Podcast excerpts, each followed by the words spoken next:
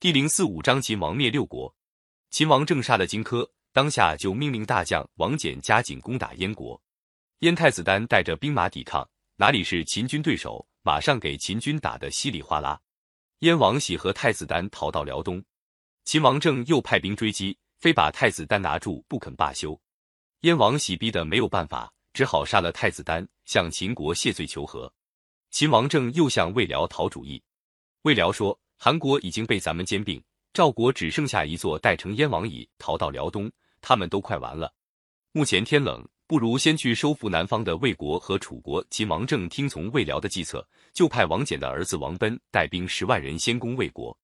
魏王派人向齐国求救，齐王建没有理他。公元前二百二十五年，王奔灭了魏国，把魏王和大臣都拿住，押到咸阳。接着，秦王政就打算去打楚国。他召集将领们议论了一下，先问青年将领李信：“打楚国要多少人马？”李信说：“不过二十万吧。”他又问老将军王翦，王翦回答说：“楚国是个大国，用二十万人去打楚国是不够的。依臣的估计，非六十万不可。”秦王政很不高兴，说：“王将军老了，怎么这样胆小？我看还是李将军说的对，就派李信带兵二十万往南方去。”王翦见秦王不听他的意见，就告病回老家去了。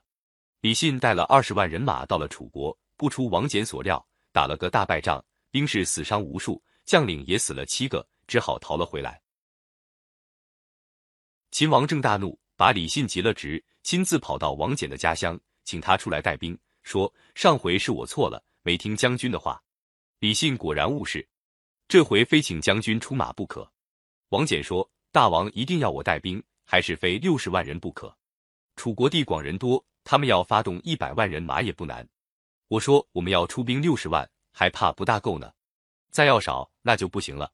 秦王政陪笑说：“这回听将军的了，就给王翦六十万人马。”出兵那天还亲自到坝上给王翦摆酒送行。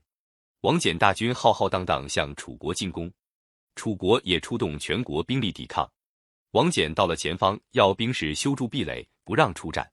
楚国大将项燕一再挑战，他也不去理睬。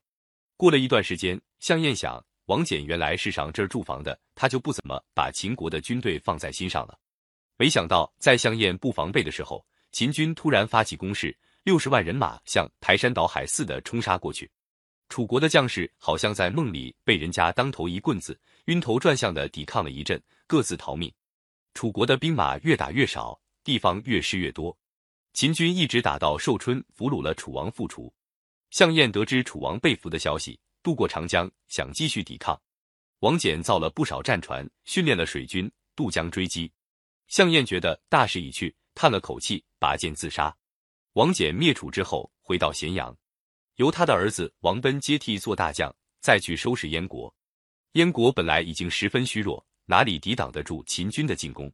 公元前二百二十二年。王奔灭掉燕国，还攻占了赵国最后留下的代城。到这时候，剩下的只有一个齐国了。齐国大臣早已被秦国重金收买过去。齐王建向来是不敢得罪秦国的，每回逢到诸侯向他求救，他总是拒绝。他满以为齐国离秦国远，只要死心塌地听秦国的话，就不用担心秦国的进攻。到了其他五国一一被秦国并吞掉，他才着急起来，派兵去守西面的边界。可是已经晚了。公元前二百二十一年，王奔带了几十万秦兵，像泰山压顶一样，从燕国南部直扑临淄。